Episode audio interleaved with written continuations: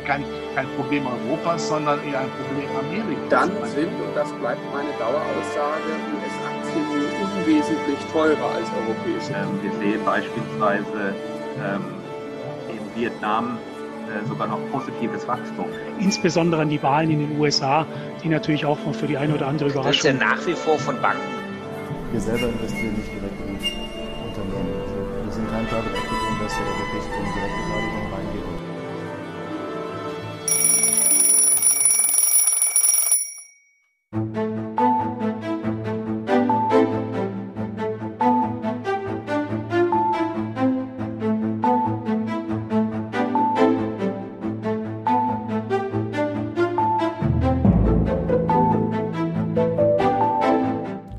ist das große Bild, der Podcast des Private Banking Magazins in Zusammenarbeit mit dem ETA Family Office. Mein Name ist Christian Hammes und ich arbeite als Family Officer, Beirat und Portfolio Manager. Wenn Sie als Privatanleger, Stiftung, Family Office oder Institution Ihr Vermögen verwalten lassen oder es selbst tun, wenn Sie solche Anleger als Beirat, Finanzausschussmitglied oder auch als Steuerberater oder Rechtsanwalt begleiten, wenn Sie selbst Vermögensverwalter sind oder wenn Sie einfach nur gerne guten Köpfen zuhören, dann machen wir diesen Podcast für Sie. Wir machen ihn auch, weil es ihn bislang nicht gab und weil mir dieses Format zur unabhängigen Orientierung in den Kapitalmärkten zu Beginn eines jeden Quartals, also zur Reporting-Saison, schlichtweg gefehlt hat. Ich führe Gespräche mit unterschiedlichsten Fachleuten, die aus ihrer Perspektive Analysen und Meinungen anbieten und wir wollen ihnen damit eine Meinungsvielfalt anreichen, die jenseits der typischen beruhigenden und blumigen Finanznarrative liegt. Aus allem, was Sie hören, können Sie sich so Ihr eigenes großes Bild erzeugen.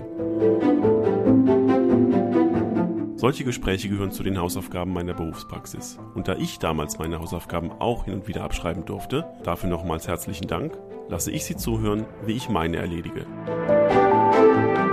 Sie finden diesen Podcast auf den einschlägigen Plattformen wie iTunes, Spotify, SoundCloud und Deezer und dort können Sie uns auch abonnieren und uns beim Arbeiten, beim Büroschlaf, beim Laufen, im Zug oder im Auto zuhören. Und hören Sie nur, was Sie interessiert und den Rest eben später. Herzlich willkommen beim großen Bild.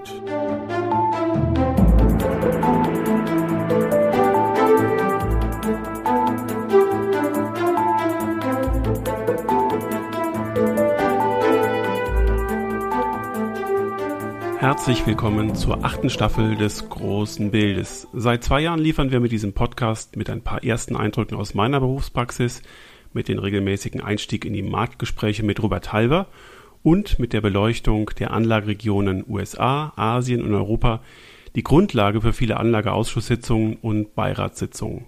Und wir munitionieren alle, die sich für die Kapitalmärkte interessieren und am Quartalsanfang mit vielen unabhängigen Einschätzungen starten wollen. Und zudem führen wir seit zwei Jahren nach dem Marktteil Praxisgespräche um Fragestellungen der Organisation von großen privaten und institutionellen Vermögen. Ihnen, liebe Hörerinnen und Hörer, und allen meinen Gesprächspartnern, aber auch dem Private Banking Magazin und Ans Canasius, der diesen Podcast überhaupt erst möglich macht, ganz herzlichen Dank.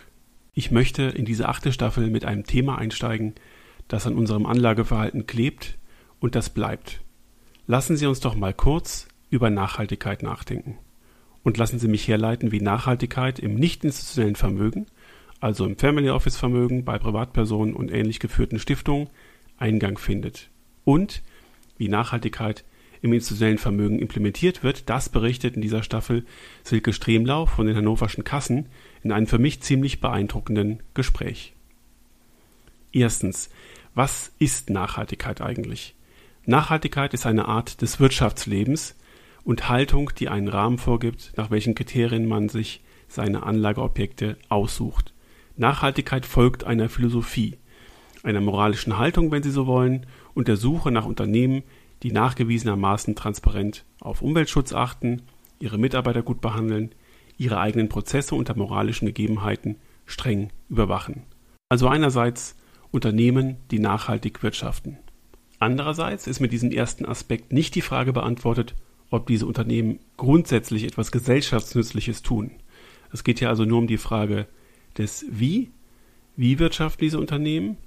Was diese Gewinnunternehmen wirtschaften, beantwortet der Aspekt des Impact Investment. Also tragen diese Unternehmen etwa zur Lösung der Hausaufgaben der Menschheit bei, dieser SDGs. Und das ist ein völlig anderer Aspekt. Nachhaltigkeit ist aber auch ein Riesengeschäft.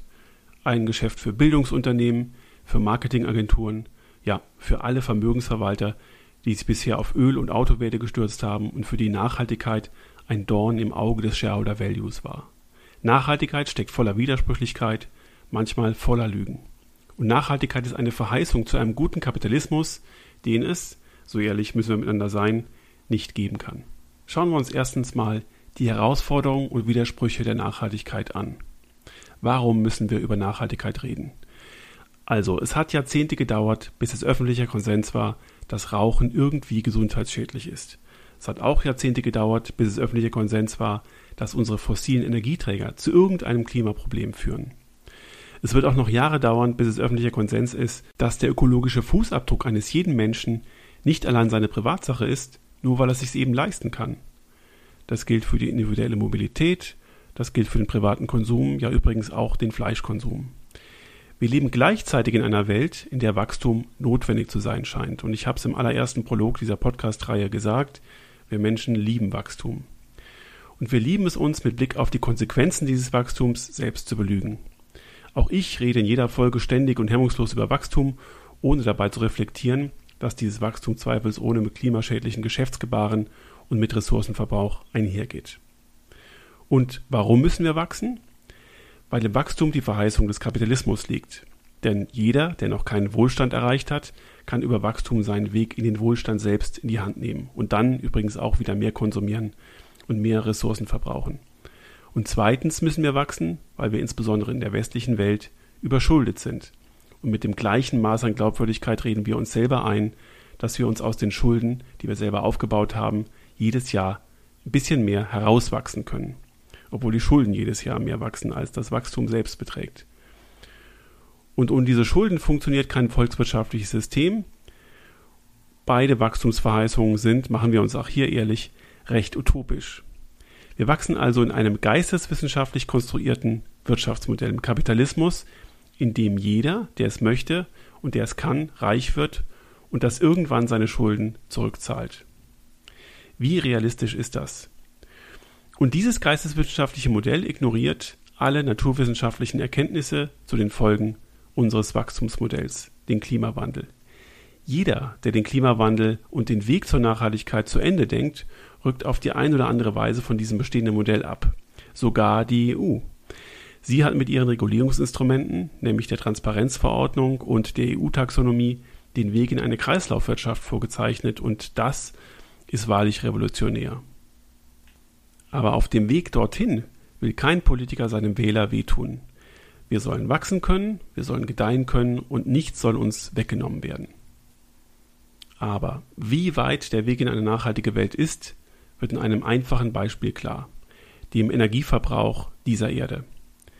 Bis 2050 kommen nochmal zwei Milliarden neue Menschen auf diesem Planeten dazu, das ist etwa ein Fünftel mehr als heute.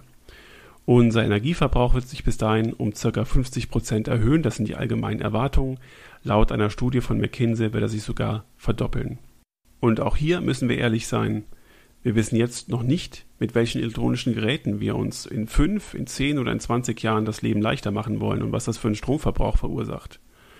Heute werden 14 Prozent der global gewonnenen Energie aus erneuerbaren Energien erzeugt. Wenn wir in der westlichen Welt also bis 2050 klimaneutral werden wollen und wenn China uns zehn Jahre später in die Klimaneutralität folgen will, müssen wir also das 14-fache der aktuellen Energiekapazitäten erneuerbar und klimaneutral machen. Und recherchieren Sie mal einfach für eine Minute über die Klimaschädlichkeit der Zementproduktion oder jeder einzelnen Bautätigkeit. Investieren Sie mal eine Minute in die Klimaschädlichkeit der konventionellen Landwirtschaft, insbesondere der Fleischproduktion. Wie stark unsere Fleischproduktion, unsere Landwirtschaft bis dahin umgebaut werden muss. Wie klimaneutral unsere Bautätigkeit bis dahin werden muss. Wir, die Gesellschaft und vor allen Dingen die Politik, hat über die Konsequenzen überhaupt noch nicht angefangen zu kommunizieren und die ersten, die angefangen haben, waren institutionelle Investoren, Kapitalisten. Und ihnen folgten auch die großen Dienstleister, Finanzdienstleister, Asset Manager, also auch Kapitalisten. Übrigens sehr öffentlichkeitswirksam letztes Jahr der Liebesbrief von BlackRock an seine Beteiligungsunternehmen. Und diesen folgen jetzt nach und nach auch private Gelder, Stiftungen und Privatpersonen. Wir haben uns da also auf einen Weg gemacht, den wir nie perfekt gehen können, bei aller Widersprüchlichkeit. Aber in dem jeder Schritt eine Weiterentwicklung ist und genau so entwickelt sich auch die Nachhaltigkeit in Family Offices, in Stiftungen und institutionellen Geldern. Wie macht man sich also nun auf diesen Weg und wie kann man ihn über die Zeit immer besser und trittsicherer gehen? Schauen wir uns als zweites den Prozess der Implementierung von Nachhaltigkeit in einem Vermögen an. Und hier sage ich Ihnen, wie ich es tue. Es gibt viele andere Methoden. Es gibt nicht richtig, nicht falsch, aber nur der ehrliche Weg kann der richtige sein. Fangen wir an. Fangen wir an mit einem weißen Blatt Papier. Was schreiben wir auf diesen weißen Zettel? Wenn Sie, liebe Investoren, ein Vermögen nachhaltiger gestalten wollen, nehmen Sie diesen weißen Zettel und schreiben Sie hemmungslos auf, was Ihnen mit Blick auf die Welt, in der Sie leben, in der Sie wirtschaften wollen, in der Sie anlegen wollen, Gutes bewirken wollen. Was ist wichtig? Lassen Sie nichts aus, seien Sie utopisch, vergessen Sie alle politischen Sachzwänge, vergessen Sie Parteien, vergessen Sie Industrieinteressen, vergessen Sie Kosten, bauen Sie Ihr Idealbild in einer nachhaltig wirtschaftenden Welt – verstehen Sie dies als ersten Schritt als Fundament einer Philosophie und eines idealtypischen Gerüsts für nachhaltig wirksames Vermögen. Ich habe die Erfahrung gemacht, dass dieser philosophische Teil auch gerne mal einen ganzen Nachmittag dauern darf, weil sich beim Aufschreiben all dieser wichtigen Punkte immer mehr und immer deutlicher die eigene Verantwortung, die eigene persönliche Wirkmächtigkeit nicht nur beim Investieren, sondern vor allen Dingen auch beim eigenen Verhalten herauskristallisiert. Und ich kann Ihnen sagen, das ist richtig gut und wichtig. Drittens, wie kann man den moralischen Rahmen auf diesem weißen Blatt Papier nun quantifizieren? Im nächsten Schritt trifft Ihre Philosophie auf die Wirklichkeit.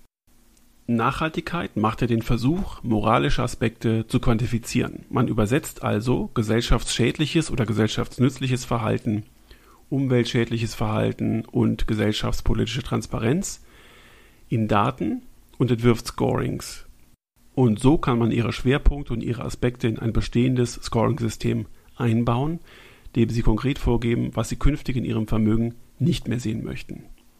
Also welche Branchen oder Geschäftspraktiken sie ausschließen. Und wo sie umgekehrt wirkmächtig positive Aspekte unterstützen wollen und diese gezielt als Investment suchen. Die klassischen ESG-Research-Agenturen halten hier die richtigen Bewertungsrahmen bereit und wer noch keine Orientierung hat, kann sich auch an den klassischen Gerüsten großer Vorbilder orientieren, wie zum Beispiel dem ESG-Gerüst der Evangelischen Kirche Deutschlands. Im vierten Schritt geht es darum, wie man sein eigenes Nachhaltigkeitsempfinden mit denen der Vermögensverwalter und seiner Dienstleister abgleichen kann.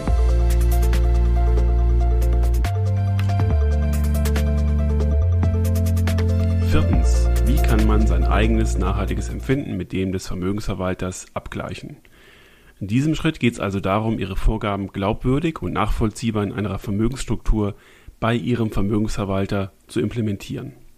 Aber achten Sie darauf, dass Ihr Relationship Management Verkaufsberater Ihnen mit seinem Leasingfahrzeug, mit dem er zu Ihnen anreist, nicht den Eindruck vermittelt, dass er hauptberuflich eigentlich Förster ist und darüber hinaus noch in einem sehr alpinen Gelände, sodass er diese 600 PS unbedingt braucht so plump das jetzt auch war, achten Sie auf Ihre eigenen Störgefühle und auf die Glaubwürdigkeit Ihrer Dienstleister.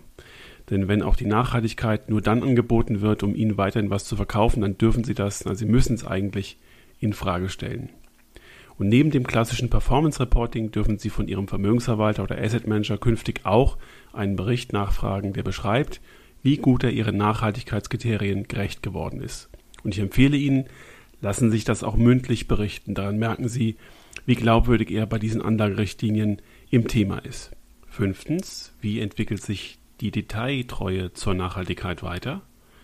Nun, genauso wie die Tatsache, dass die Bremswirkung aller Industrie- und Interessenverbände ein vernünftiges Verständnis von Nachhaltigkeit verzögern zu wollen nachlässt, genauso sicher ist, dass ihre eigene Definition und ihre Haltung zur Nachhaltigkeit immer deutlicher herausgebildet wird im Laufe der Zeit genauso wie bei Ihnen auch die Anlagerichtlinien, egal ob Sie sie taktisch oder strategisch begleiten, sich auch immer weiter verändern und immer weiter angepasst werden. Deswegen ist die Besprechung der strategischen Asset Allocation und auch die Besprechung der verschiedenen Risiken, die auf Ihr Vermögen wirken, genauso wichtig wie die regelmäßige Besprechung der Nachhaltigkeitskriterien, um neue Entwicklungen in der Politik, in der Finanzindustrie und in Ihren Präferenzen zu diskutieren. Normalerweise dauert es übrigens von der ersten philosophischen Denkminute auf diesem weißen Blatt Papier bis zur Umsetzung von Nachhaltigkeitskriterien in eigenen Vermögen viel länger, als man glaubt. Ich habe von vier Wochen bis zu sechs Monaten schon alles erlebt und es ist gut, dass nicht Ihr Family Officer, Ihr Controller oder Ihr Vermögensverwalter den Takt vorgibt, sondern nur der Vermögensträger. Gleichzeitig sind die Vermögensverwalter gerade erst losgegangen, auch regulatorisch, um ihren Anforderungen zum Thema Nachhaltigkeit gerecht zu werden Sie können sich also darauf freuen, dass diese den Weg mit Ihnen gemeinsam, voller Widersprüche, voller Widerhaken und Widerstände, mit jedem Schritt sinnstiftender und wirkmächtiger gemeinsam gehen. Und genau das wünsche ich Ihnen. Und jetzt wünsche ich Ihnen auch viel Spaß bei unseren Gesprächen. Mit Robert Halver von der Baderbank zum Einstieg in die Marktgespräche, mit Dr. Philipp Gestakis von der Hypervereinsbank im Marktgespräch über die USA, mit Huan Tuin von der Deutschen Bank zum Marktgespräch über Asien, mit Matthias Born von Bärenberg im Marktgespräch Europa und im Praxisteil spreche ich mit Dr. Christian Schiede über die Unterschiede und Gemeinsamkeiten mittelständischer Unternehmensberatung und mittelständischer Family Office Beratung.